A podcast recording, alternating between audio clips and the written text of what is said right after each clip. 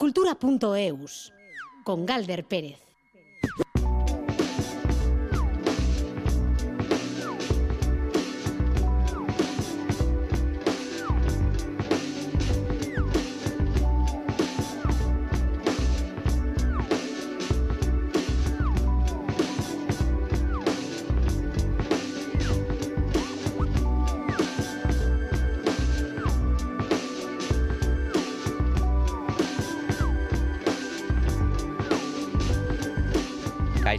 A Rachaldeón, esta sobremesa cultural de jueves a Radio Euskadi llega Marina con olor a salitre y por muchos motivos. Bueno, podría ser eh, por el disfraz o los disfraces de este jueves gordo de carnaval, pero lo es sobre todo, o por lo menos por los temas que hoy proponemos o algunos de ellos. Euskal Chas Museo en Donostia ha presentado la exposición Moyak, tradicionalmente innovadores, en la que se muestra la importante función que han ejercido los puertos en nuestra evolución. Hablaremos también entre olas y claquetas de la nueva edición del Bilbao Surf Film Festival. Y por si esto fuera poco, el teatro nos va a llevar a la Baja Mar y Chas Vera con Pez Limbo. Y ya que estamos de viaje, pues hoy toca otra aventura, una aventura comiquera entre China y Rusia con feroz de la mano de Arriet Ediciones. Y como es jueves, pues vamos a cerrar el día con música, la música que nos trae la sección exótica Joseba Martín, además de viajera. José Ignacio Revuelta y Alberto Zubeldía al control, Ainara Ortiz en la producción de redacción. Después del gran disco Etauchas en el Muga, Lier acaban de publicar nueva canción, se titula Eramaten. Hacen un viaje del rock al pop. En otoño publicarán otra nueva canción que va a completar junto a este Eramaten un maxi single de venta ya a finales de año, pero no nos vayamos tan lejos que todavía es febrero. Eramaten Lier. ez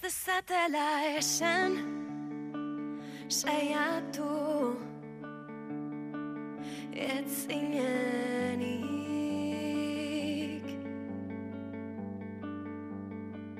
Ez dezatela esan apurtu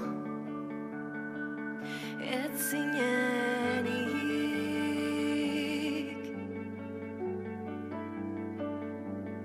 Zer dakide astu noiek zure barne matxinadez Mamuitira kakailurrik ez. Ez dezatela esan merezi. Ez duzunik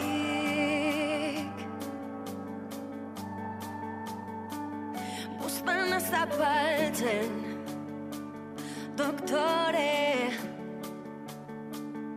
Zaren hori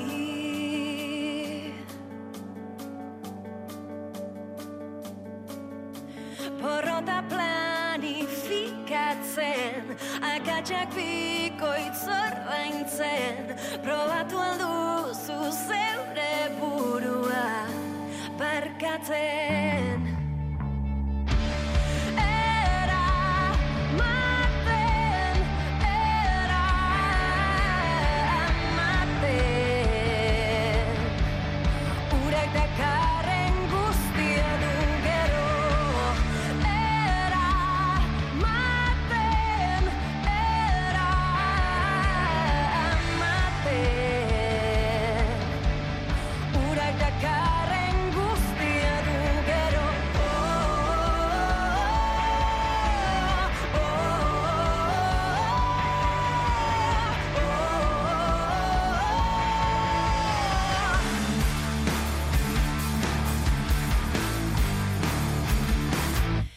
dezatela esan aportu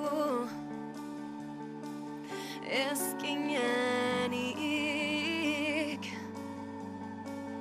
ez ez dezatela esan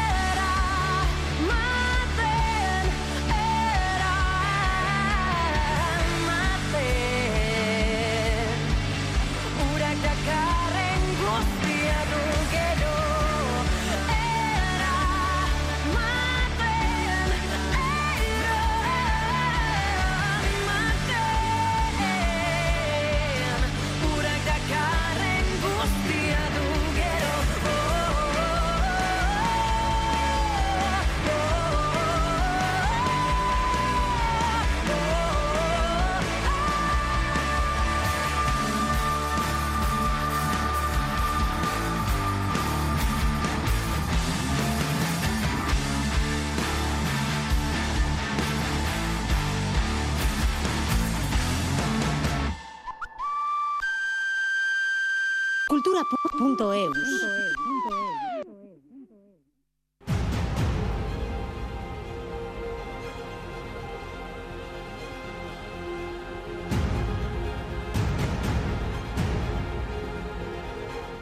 La verdad es que Lier ha dejado el pabellón muy alto con este arranque de programa con su nueva canción Eramaten. Pero vamos a seguir así ahora con el cómic. La editorial Arriet presentará hoy a las 6 de la tarde en la tienda El Car de Donostia el cómic Feroz, nuevo trabajo de Arriet, Alex Macho y Garlook. Se trata de un thriller medioambiental inspirado en hechos reales y ambientado en la frontera oriental de Rusia, donde chinos y rusos hacen negocio con el tráfico de la madera.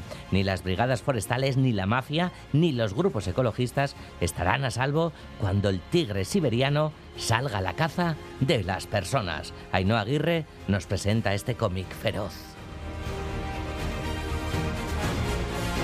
Gregorio Muro Arriet, director de la editorial Arriet, escribió el guion de este cómic basándose en una serie de sucesos acaecidos a finales de los años 90 en las gélidas tierras de Siberia. Concretamente una historia en 1997, un tigre herido por un cazador se dedicó a, cazar hombres y mató a varias personas, pero además de una manera como muy premeditada. ¿no? era una cosa accidental que se los encontraba, sino que iba a buscarlos, iba a buscarlos y los emboscaba y se los bueno, de hecho, de uno de ellos, del primero, solo encontraron una pierna. Un thriller similar a Tiburón, pero con un tigre siberiano cazando a madereros, mafiosos y ecologistas. En 1998, concretamente en China, hubo unas grandes inundaciones que murieron un montón de personas y esas inundaciones se debieron a la enorme deforestación que había habido en China. Entonces, el gobierno chino prohibió eh, talar árboles en China y se dedicó a talarlos en el resto del mundo. En Malasia están arrasando con los bosques de Malasia, en Siberia están, pero en China no se puede cortar un árbol. Junté todas estas historias, empecé a ver lo que había pasado, encontré también un vídeo que grabaron al director forestal de la zona esta de Vladivostok, le pillaron diciendo que, que vendía bajo manga a los chinos y estaba dentro de la mafia rusa con los chinos. Encontré represalias Cuba a periodistas y bueno, fui juntando toda una historia en la que se mezclaba todo con el tigre y de ahí ha salido el guion. Los encargados de dar forma y color al guion han sido Eka Itzaguirre Garluk, que se ha enfrentado al reto de dar color a una historia que transcurre en una inmensidad blanca, y el dibujante Alex Macho la soledad, el frío, el terror al vacío, ¿no? al, al no encontrar nada. ¿no? Y darle vida a eso ha sido tan complicado como meter 200 soldados en una página. ha sido incluso más, ¿eh? de cara también al color, por ejemplo. Eh, pensando en el color, eh, iba a ser muy difícil. Estamos jugando con blancos, contraste de negros, blancos, con pocos matices de color, excepto las máquinas o, o la ropa, ¿no? Entonces, eh, por eso he jugado un poquito con las dimensiones que podían ocupar en, las viñetas las partes de color, ¿no? y que pudiéramos jugar con eso y, que llamase la atención, pero no se perdiese esa inmensidad del vacío de la nieve. ¿no? Además del cómic Feroz, que se ha publicado en euskera y castellano, la editorial Arriet ha presentado la segunda entrega de Cube Art de Tomomi Usui, gran éxito del manga japonés que ya se puede leer en euskera.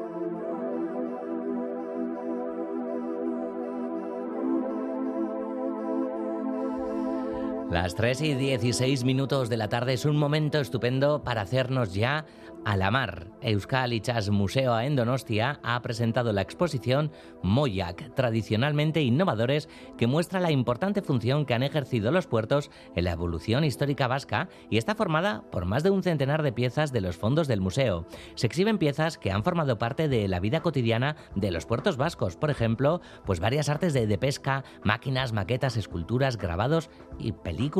Además, fotografías que atestiguan toda esta evolución. Marijose Uría ha visitado la muestra esta misma mañana.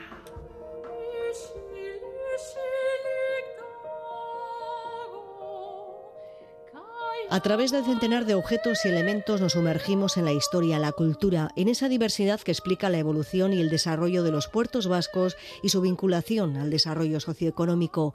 Y lo que más llama la atención es la amplia maqueta en madera de la nao San Juan, que se hundió en 1565 en aguas en Terranova, recuperada por arqueólogos de Canadá, como nos explica el director de Euskalichas Museo Xavier Alberdi. Y entonces, a medida que iban excavando, pues las piezas que iban extrayendo de, debajo del agua, pues eh, les sirvió para hacer sucesivas maquetas a, medida que iban avanzando en el conocimiento. Este es uno de ellos, con la particularidad de que esta maqueta sirvió como modelo para elaborar el, sello o el distintivo eh, de la UNESCO que hace referencia al patrimonio subacuático mundial. Seguimos visitando la exposición, hay mucho que ver. Maquinaria como la de vapor que tiene más de un siglo y se pondrá en marcha en las visitas guiadas, o varios cuadros desde el siglo XVII al XX que retratan la forma de vida y la actividad como la caza de la ballena. ¿Este es un cuadro? ¿Vemos alguna ballena ahí también, los barcos? Sí, bueno, eh, aquí vemos una representación de, de una acción de caza de una ballena. Vemos una nao como la que hemos visto ahí abajo, pero en su estado, vamos a decir, eh, original, y las chalupas que están dando caza a una ballena.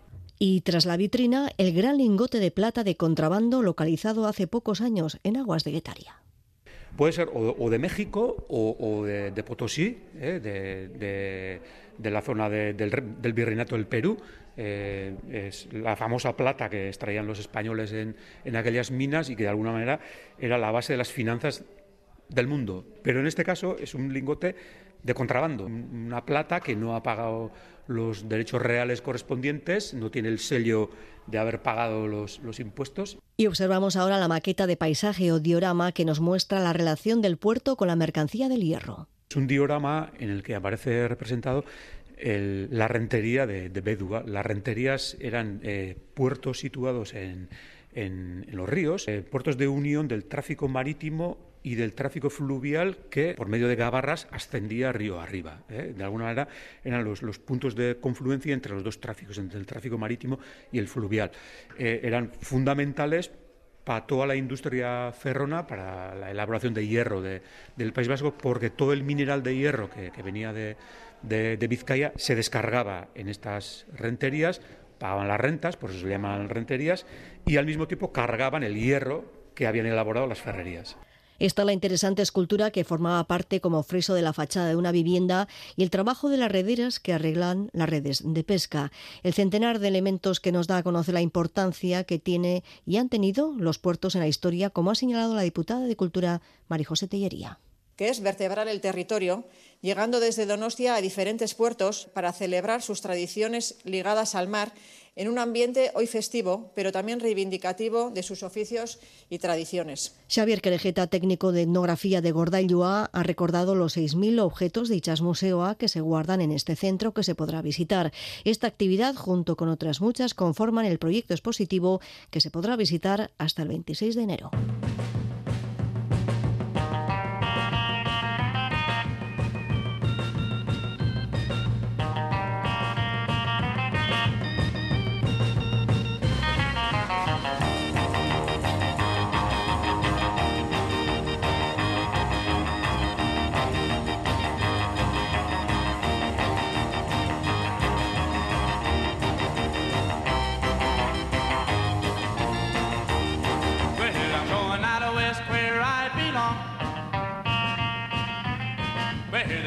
Short and the nights are long. Where they walk and I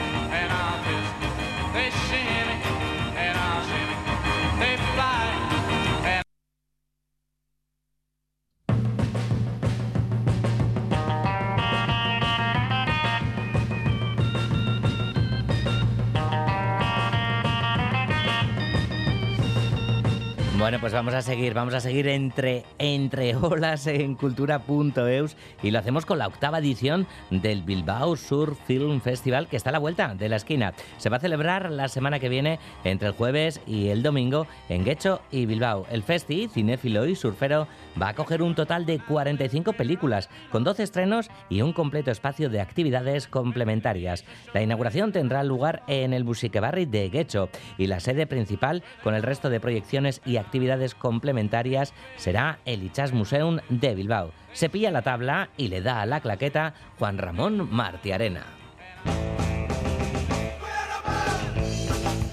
Los responsables del Bilbao Surf Film Festival se muestran encantados con el crecimiento del certamen año a año y consideran que ya es un referente a nivel de Euskal Herria y del Estado. Ana Urrutia, excompañera de TV y miembro del jurado, destaca que un buen ejemplo de eso son las cifras de esta octava edición. La calidad de las películas es impresionante. 600 minutos de films de surf 45 películas, tenemos 12 premiers, 31 estrenos en la península, más de 15 protagonistas indiscutibles que en este momento son el referente mundial a nivel de surf, entre ellas muchas mujeres también este año. Tenemos 14 eh, directores, 4 mujeres, que este número irá creciendo en los próximos años porque la industria audiovisual está apostando por las mujeres directoras que están demostrando haciendo trabajos fantásticos que vamos a poder ver. Urrutia destaca además que el festival da la oportunidad de dar a conocer a más públicos el mundo del surf, su conexión con la naturaleza y los valores que transmite. Estamos este año ante la máxima expresión de conexión con el océano a través de nuestro deporte, el surf, ensalzando valores como nunca de solidaridad, de superación personal, de visibilización de las mujeres en este mundo del surf y también visibilizando colectivos desfavorecidos y tierras olvidadas. Además del cine, el festival acoge actividades complementarias como mesas redondas, conciertos, sesiones de DJ, exhibiciones y campeonatos de skate o mercado de la industria del surf, entre otras. La inauguración del festival tendrá lugar el día 23 en Muxiquebarri de Guecho, donde se estrenarán seis cortos vascos y el largometraje australiano Facing Monsters de Bentley Dean. Facing Monsters, que desde luego nos va a dejar a todos boquiabiertos, porque se trata de un australiano del Western Australia que ha competido mucho durante muchos años, es eh, Kirby Brown, que es, un hombre muy especial que se va a enfrentar por primera vez a una de las olas del planeta más monstruosa. las imágenes es que son, te quedas pegada ¿no? en la butaca viendo aquello y viendo además el amor la familia, en ese equilibrio de búsqueda, el amor al océano y cómo ponemos en riesgo nuestras vidas. La octava edición del Bilbao Surf Film Festival del 23 al 26 de febrero.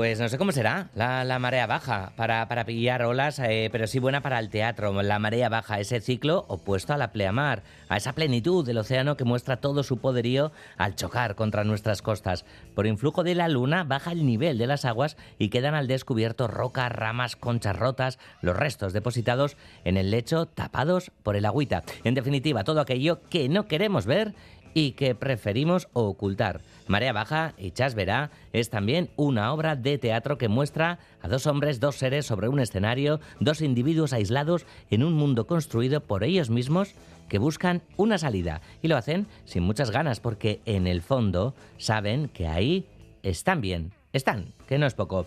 La nueva obra de Pet Limbo ofrece, parafraseando a sus creadores, existencialismo de andar por casa en tanga, chancletas y plumífero. Unai López de Armentia, Caixo, Arracha Aldeón. Caixo, Arracha Aldeón. Bueno, Unai López de Armentia es uno de, esos, no sé si náufragos, o bueno, sí por lo menos uno de los intérpretes en escena junto a Javi Barandiarán, que habita esa isla eh, que, va a volver a Mejer, por cierto, en la Música Escuela de Sestao, este, este sábado y eh, la semana que viene, el viernes, en Social Anchoquia de, de Basauri. Bueno, Unai, ¿qué tal están yendo eh, estos vuelos? No sé qué, qué es más favorable para ti, la marea baja, la marea alta no sé si es surfero, que ahora hablábamos de surf. Si estás en tanga ahora para hacer la entrevista. me ha entrado, la risa solo escuchándote lo del existencialismo de andar por casa en tanga chancletas. Pues es cosa vuestra, ¿no? Sí, es cosa nuestra. Vale, vale. Es cosa de Javi, es cosa de Javi. Vale. que me río, me río mucho trabajando al lado de este personaje y ya pues eso, he vuelto a escuchar esa frase y digo, es que es, exactamente eso. Claro, Jolín, qué bueno trabajar con, y tanto, es que, bueno, Barandi y tú no hacéis una pareja eh, sin igual, bueno, os conocéis desde hace mucho, ¿no? Eh, y, que, y qué bien os viene esto, porque desde luego sí que parece un trabajo, una en el que sobre todo lo que hay es juego, ¿no? Sí, sí, sí, sí. Sí, hay mucho juego y, y sí, como dices, nos conocemos de hace mucho. Yo yo a Barandi le conocí en escena, era bastante fan suyo. Decía, bueno, este es uno de los mejores actores que hay aquí en Euskadi. Mm. y, y, no, y Edu, por lo que nos comentó, había visto piezas diferentes, una de JB Pedradas de Barandi y una que estaba haciendo yo por aquel entonces, hace tiempo ya, Hot Water de Parasite, y las vio, eran dos trabajos solos, y dijo que nos quería juntar en la escena porque había visto algo en esas piezas que, bueno, él al principio su, su objetivo era trabajar mm, sobre la idea del cuidado entre hombres. Y bueno, ahí empezamos, empezamos los tres al principio, Edu, Javi y yo, eh, entre Baracha, la sala Baracha, Garayón, luego más adelante en la sala, pero ya con Espe, al principio estábamos los tres un poco eh, perdidos en esas mareas, arriba abajo, y mm. creamos de aquello salió una, una pieza, una pieza corta que, es lo que empezamos y que mucha gente vio entonces y cuando ven ahora, porque se llamaba igual, era Marea Baja y Chasvera, y, y ahora ya la pieza larga no tiene nada que ver con aquello, que sí que sí que hay alguna referencia, bueno, hay referencia a esa pieza como hay referencias a miles de piezas que hemos visto por Euskadi de otras compañías, es un poco mm. una y eso creamos aquella pieza pequeña luego ya luego ya con Espe López eh, cuando cogió la batuta bueno de hecho la pequeña también la, la acabó dirigiendo ella pero bueno hicimos la, la, la obra la obra grande bueno que ahora ya es, una obra de casi hora y veinte o por ahí. Y, sí es muy es muy de jugar eh, yo creo que Espe pues ha ido guiándonos por por diferentes espacios y lugares y pero siempre desde el juego y, y, la verdad es que es muy divertido jugar con, con Javi en, en escena y, y con Espe fuera. Ha claro. Sido, ha sido duro, pero divertido, sí. ¿Duro, duro por qué? ¿Por, por, por lo cañero que ha sido, lo intenso que ha sido, lo largo que ha sido? ¿Por qué duro, Unai?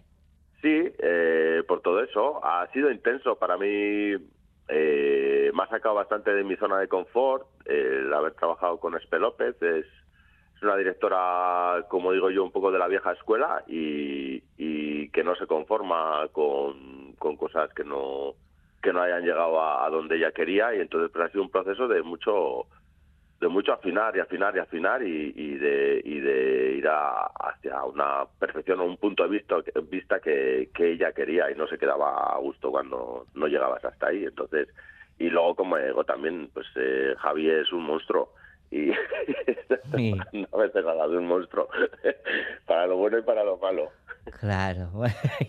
bueno, oye, eh, una que te voy a decir lo de la zona de confort y tal que has dicho, ¿no? Que como que Espe te ha sacado y tal, como intérprete por lo menos, parece que, que precisamente los personajes es todo lo contrario, ¿no? Que están muy muy agustico, ¿no? En, en, su, en esa zona de confort, ¿no?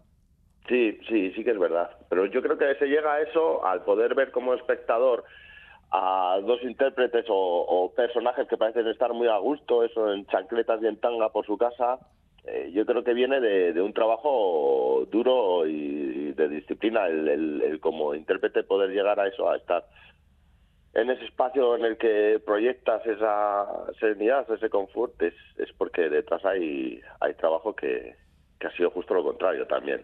Mm. Eh, está todo muy afinado, que decir, eh, parece como que pues esas circunstancias, esos diálogos están ocurriendo en ese lugar, en ese mismo instante, eh, parece como que están muy, ¿no? muy sueltos, muy como si fueran casi improvisados y yo creo que es justo lo contrario, el, la precisión del trabajo de los ensayos que te, que te permite luego estar tan, tan, tan tranquilo y, con ese confort.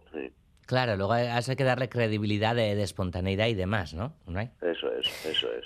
Ah, hay, unas frases súper divertidas para, definir a, los personajes como dos hombres que reprimen su instinto suicida por educación o, o dos actores simulando ser gente con preocupaciones. Eh, el texto, lo, eh, claro, como bien lo has dicho, ¿no? Está súper medido. ¿Cómo, ¿Cómo, ha sido todo el trabajo? Porque has citado a Espe, a, en la dirección Espe López, Edu Blanco también de, de Limbo, que ha estado con vosotros. Eh, ¿cómo, ha, ¿Cómo ha sido? ¿Improvisaciones después llevarlo a papel o cómo ha sido toda, toda esa vuelta? Pues sí, un poco de todo. A ver, ha sido, ha sido un proceso largo, ¿eh? eh ha sido un proceso largo en bastantes residencias, que también es bonito el estar en una residencia intensa de, digamos, dos semanas y luego tener tiempo hasta la siguiente para reflexionar, escribir, eh, afinar, pero ha habido un poco de todo. Eh, sí que es verdad, la escritura, la mayor parte de la escritura, aunque en improvisaciones iban, eh, sacábamos Javi y yo pues mucho texto y muchos juegos y, escenarios y lugares así, la mayoría del texto ha sido escrito por Espe López y por Javier Balandiarán, que escriben muy bien los dos, la verdad. Y, y al principio eran pues juegos, improvisaciones muy locos desde puntos de vista que no tenían nada que ver uno con el otro, de origen de, los juegos y de las improvisaciones. Y poco a poco por el camino, según se iba añadiendo el texto, ya el contexto de este, de este, de este lugar eh, poético que se iba creando entre estos dos personajes, pues ya se iban a, a los ensayos iban a un poco más a que ese texto saliera de un lugar eh, del que tiene que salir, de que estos personajes estuvieran en su lugar, el buscar también eh, el equilibrio entre los dos. Eh, y sí, luego trabajo escena por escena, eh, ya afinando bastante rigurosamente. Ha sido, pues sí, del caos a, lo, a lo muy específico y muy tallado. Mm. La vieja escuela, decías además. Vamos a escuchar un poquito a estos dos personajes.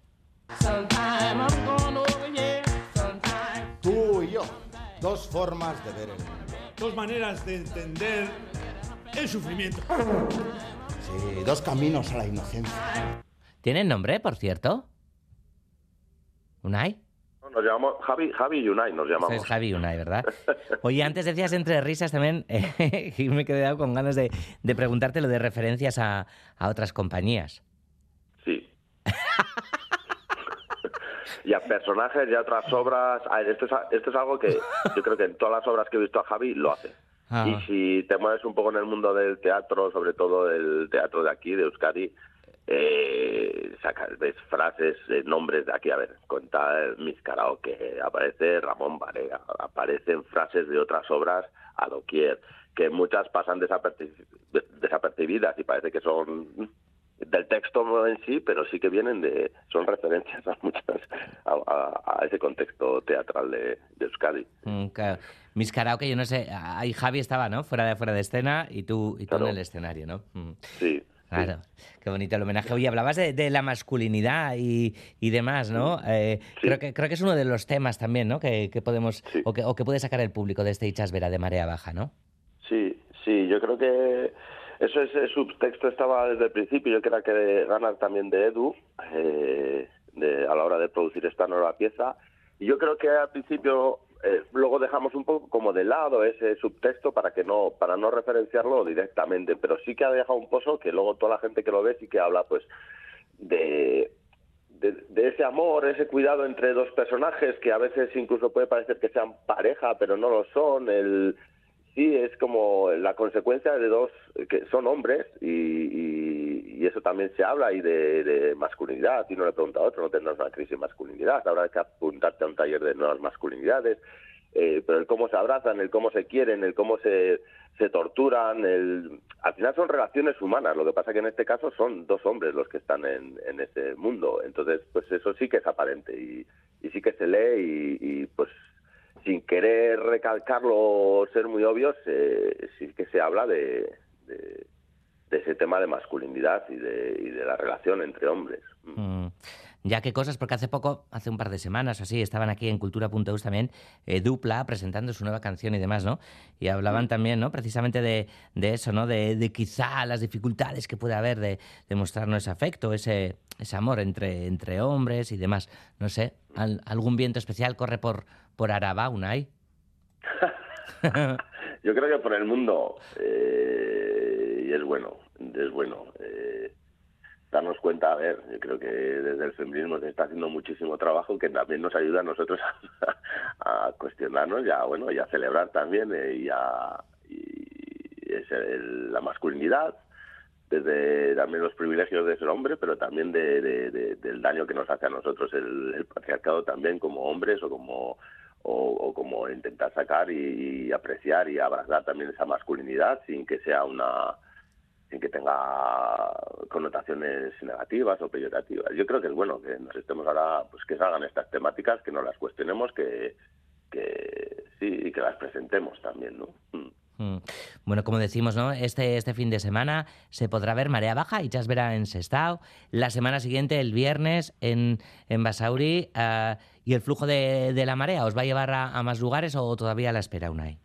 Sí, sí, además. De, eh, todas formas, creo que antes has dicho que en Sestao, estamos el viernes. Da, tengo, la mañana. O sea, tengo un lío con, las fechas. Antes, mira, te voy a contar lo que ha pasado. le han hecho en Euskadi Rati a Javi, a Barandi, la, la, entrevista y de repente pues le dice nuestra compañía en Eritz, bueno, y Gandhi, Ambasauri, Neon Gozara, hasta que ser, y se ha empezado a oír, pli, pli, pli, pli, teléfono, teclado, y dice Barandi, perdón, estaba chequeando si estabas diciendo bien la fecha o no, y te, y te has confundido, que tengo bien la agenda. Vale, entonces, yo también me he confundido, pero aunque sea, no, no las daba las teclitas. Una, el viernes en Sestao, ¿no? Este viernes, este ha pasado mañana, mañana, mañana, mañana, mañana, joder, será mañana, vale. Mañana siete y media, sí. Vale. El viernes que viene estamos en Beasain. Yo creo que ya llevaremos 10 bolos así, que estrenamos aquí, claro, tenemos eh, la versión Ichasbeta en euskera y en, y en castellano, en, tanto en Gasteiz como en Donosti hicimos un día en castellano, el siguiente en euskera, hay doblete, y aquí pues eh, sí, yo que llevaremos unos 10 y eso, tenemos esas dos, luego Sí, a ver, tenemos unas cuantas ahora entre febrero, marzo, luego ya tenemos alguna otra por ahí por octubre y así, pero bueno, ya van saliendo bolos. Yo creo que que gusta, eh, es una es una pieza simple en su en la esencia de lo que hay, hay muchas, en realidad son casi dos tipos, ¿no? Sí que tienen ahí objetos, pero no hay mucha parnacenaria y en ese sentido es como un poco teatro teatro teatro de antes. Teatro de antes, vieja escuela, no sé. Parece que vamos a ver una cosa de 1973. en blanco y negro. En blanco, y negro, que creo que tiene mucho de eso también la luz de, de Javi Ulla, por cierto, ¿no? Sí, muy bonita, sí. Yo no la he visto de fuera, ¿eh? Pero me han dicho que, funciona. Es lo que parece. Solo hemos visto el teaser, así que a ver si mañana vamos a, a Sestao a verlo. Unai López de Armentia, mi mi esker, gurean izateagatik eta eta kakasarra, emanaldia buentzako. Mila esker. Bai, besarte bat. Agur, agur. Vale, agur. Gero arte. Agur.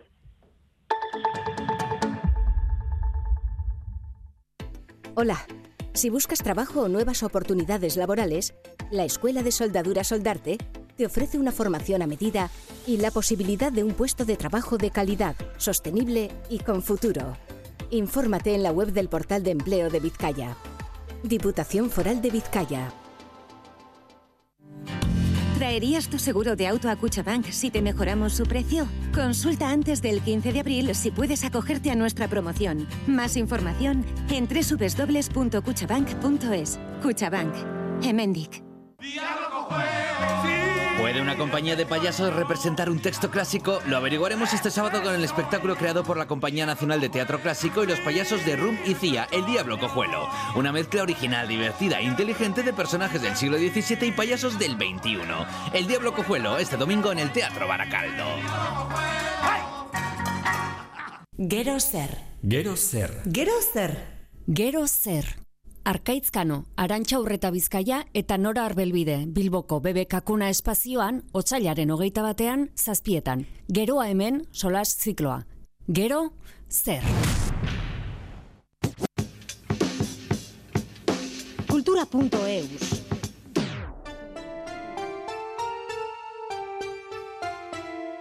Mundu modu inmundu ta aro arraro Urteak erdi ustel baino gehiago.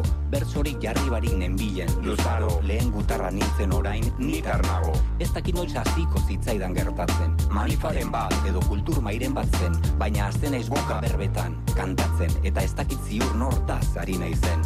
Beken egun bat eman nuen behin kantari. Ez errez esateko amabos milari. Itzak hiltzen, jendetzan eukanean adi. Buk ezkenion horri deitzen bertsolari Bolzan estamai eta etxean pentsako Hankabat hemen eukan, beste hankabat hor. Biotza izotetan, buruan eusator Joatekotan egon naiz baina, hemen ator. Ez du nahi, iezuri elezuri izan. Badabilar eite ben, sarean, elizan. Zintzo gura dut nintzo, itzeatzen eizan. Lengu esango nuken lekuan, ni esan. Lengu esango nuken lekuan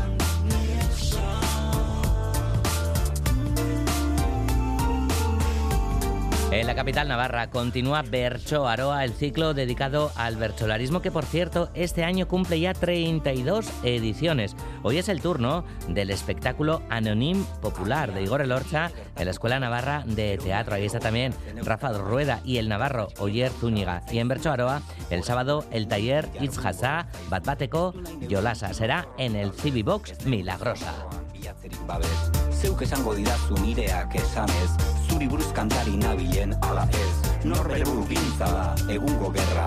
Zelmeida automokoa, koatxak, twitterra. Beharrezko bide da gauko urruerra Berriz bila dezagun elkarren ederra. Herriaren garaian banakoen alde Herritarren aroan, jendearen galde. Alde batetik egin gura dugu talde Ondoren bestaldetik egiteko alde. Hemen txegatoz beraz nineutan eroni. Multitudea esan alzaio hori. Eta irugo txarra moldatzeko ongi lagun bakarraren zat kontrario ongi. Lagun bakarraren zat kontrario Anonim Popular, hoy como decimos en la Escuela Navarra de Teatro de Iruña. Y ahora un poquito de ópera, porque la BAO presenta Tosca, la nueva ópera de su temporada número 71. La obra de Giacomo Puccini es una de las más famosas y representadas del repertorio operístico mundial. Esta obra es uno de sus trabajos más conmovedores y veristas, además de ser uno de los grandes títulos, como decimos, de la historia. ABAO ha programado un total de cuatro funciones de esta producción, cuyo director director artístico es Mario Pontiglia y el musical Pedro Halfter. Será los días 18, 21, 24 y 27, como no, de este mes de febrero en el Euskalduna de Bilbao. Juan Ramón Martí Arena nos lleva a la ópera.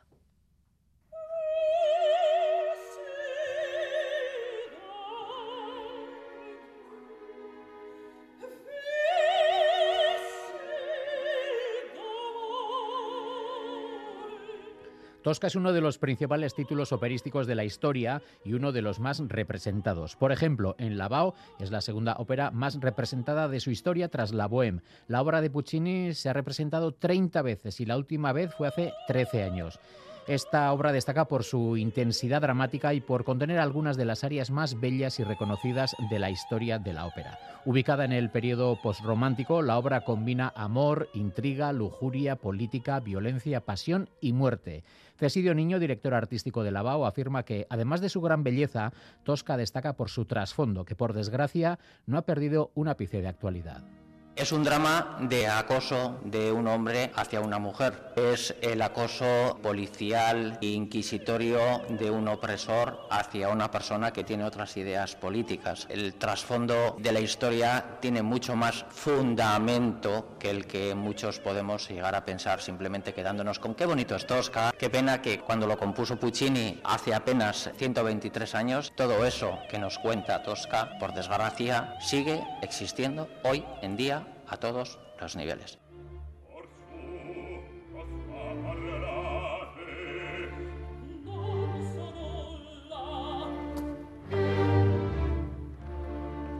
La escenografía muestra un diseño histórico y monumental con un conjunto escénico de gran valor pictórico, obra de Francesco Cito y cuyo director es Mario Pontiglia.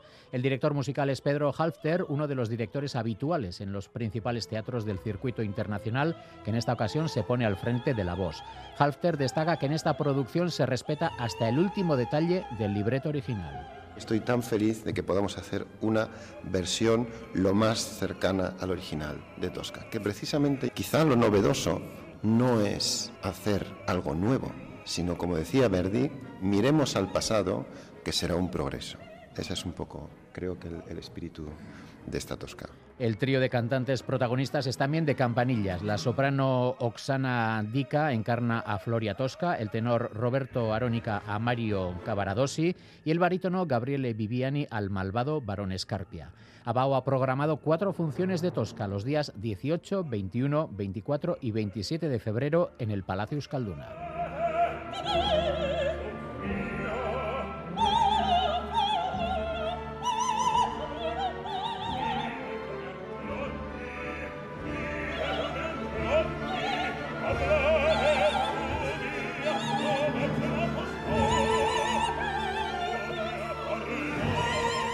El sábado, el sábado, la primera de las representaciones de Se Tosca de la mano de la ABAO. Y que no pare la música en cultura.eus. Exótica, viaje musical en cultura.eus, con Joseba Martín.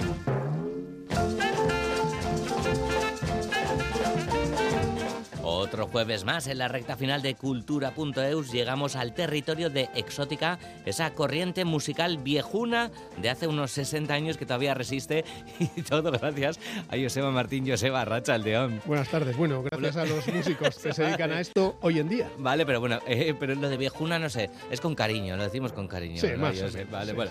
Bueno, eh, ¿algún tema destacado para, para la tarde de hoy? Hoy lo vamos a llamar Territorio Tiki, porque vamos a seleccionar composiciones que generalmente son recientes, en el caso de hoy, que se mueven en esta cultura. Ya contamos un poco de dónde viene todo esto. Nació en los Estados Unidos en los años 30, se inspira en las culturas de Polinesia, Melanesia y demás, eh, en toda esa parte de Oceanía, con elementos recogidos luego en plan más amplio de Australasia, Melanesia, Micronesia, las islas del Caribe y Hawái. Van ampliando el espectro y todo, todo les vale. Al principio se aplicaba a bares temáticos eh, decorados con palmeras, esculturas tikis, tablas de sub, guirnaldas de flores, bueno, lo típico. Y ahí servían cócteles a base de ron.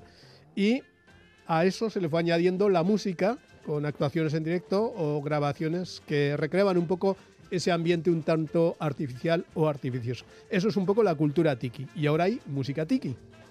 Vale, pues oye, curiosa desde luego la historia de la vigencia de esta cultura tiki, nos encanta. Así que bueno, ¿con qué artista nos propones comenzar el viaje sonoro?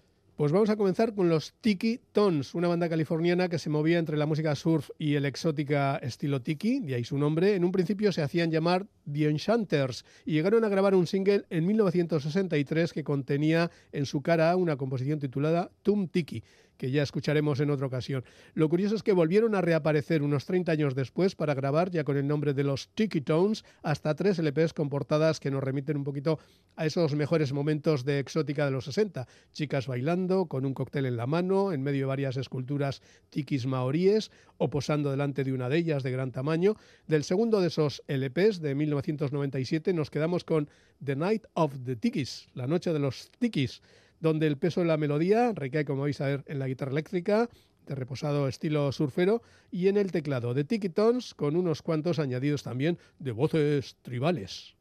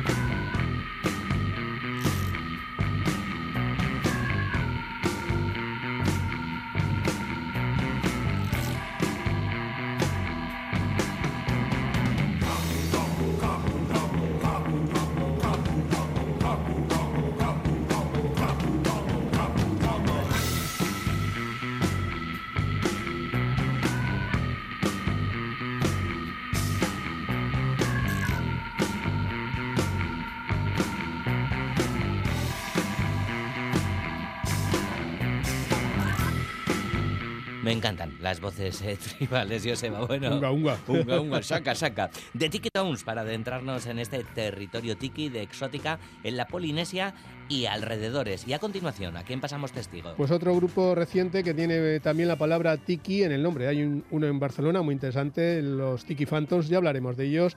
Se trata en este caso de la Tikiyaki Orquestra, no es una salsa para cocinar ni nada de eso. Es una formación de Los Ángeles, también de California, ya veis, como los anteriores, un septeto de exótica moderna que cuenta con guitarras eléctricas lap steel, típico de Hawái, teclados, batería, percusión, vibráfono y bajo eléctrico y que vienen proporcionando una banda sonora eh, a este movimiento que ahora se está recuperando en la cultura tiki ya desde 2008, así que son un poco los veteranillos.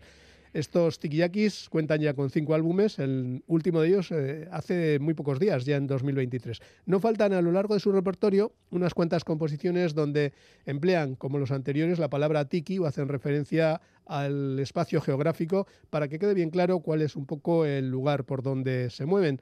Así que de su interesante disco de 2011, Aloha Baby, bueno, ya nos dan las pistas, hemos elegido Polynesian Village Love Den, canción de amor de una aldea polinesia, un tema reposado que nos remite al paraíso de los mares del sur. Jaun Andreok, la Tiki Orquestra con el protagonismo del vibráfono y la típica lap steel guitar hawaiana.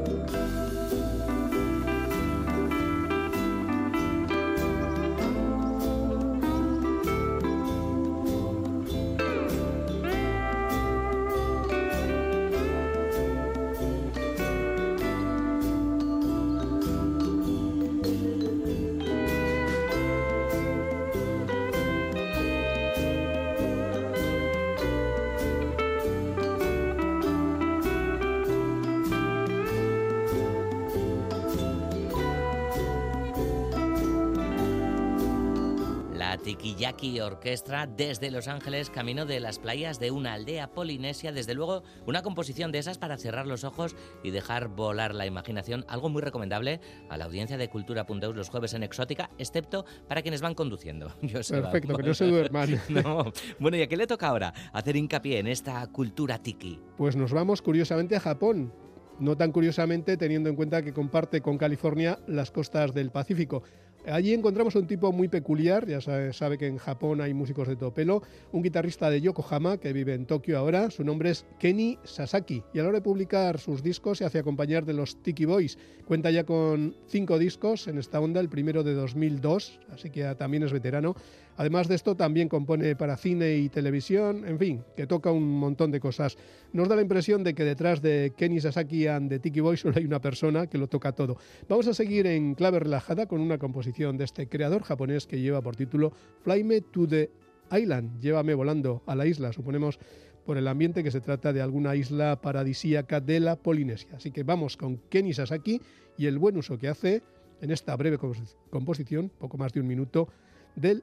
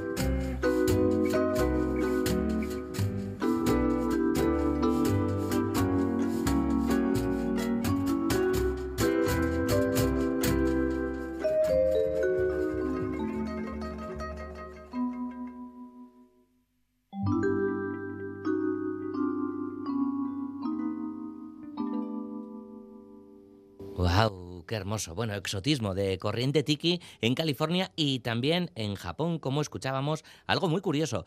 ¿Y dónde nos vamos a despedir de esta visita a las islas del sur del Pacífico? Pues en un lugar de lo más apropiado, las islas de Hawái, más concretamente la capital Honolulu. Allí hay un sello, Taboo Records, especializado en música exótica y ahí es donde se publican los discos del grupo Don Tiki un octeto en su formato inicial, luego parece que son, se han quedado en seis y que llevan como 20-25 años recuperando esta música. Este grupo no es de los más productivos, frente a otros de su generación, solo han sacado en estos años cuatro LPs y algunos que otros singles, y del primero de ellos, Los Sonidos Prohibidos de Don Tiki, de 1997, que por cierto tiene una maravillosa portada en onda muy clásica de, exótica, dibujo de chica delante de, una escultura tiki, una hoguera en el hueco de una de estas figuras, además allí, bueno, todo muy, muy paradisíaco. Y lo curioso es que cuenta, entre otros invitados, con el legendario Martin Denny, que pone su piano aquí y allá y fieles a sus fuentes de inspiración, utilizan esas percusiones clásicas de raspado, así rapiditas,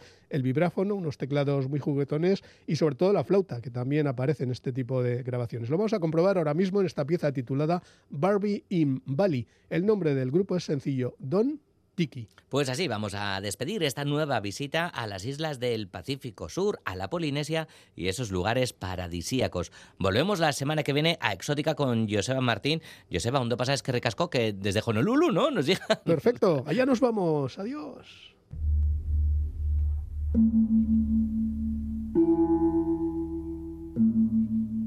Y bueno, ta, te gustó y que ya nos quedamos con este viaje a Honolulu que nos propone Joseba Martín con Don Tiki. Mañana vuelve cultura.eus a partir de las 3 de la tarde. Ondoizan.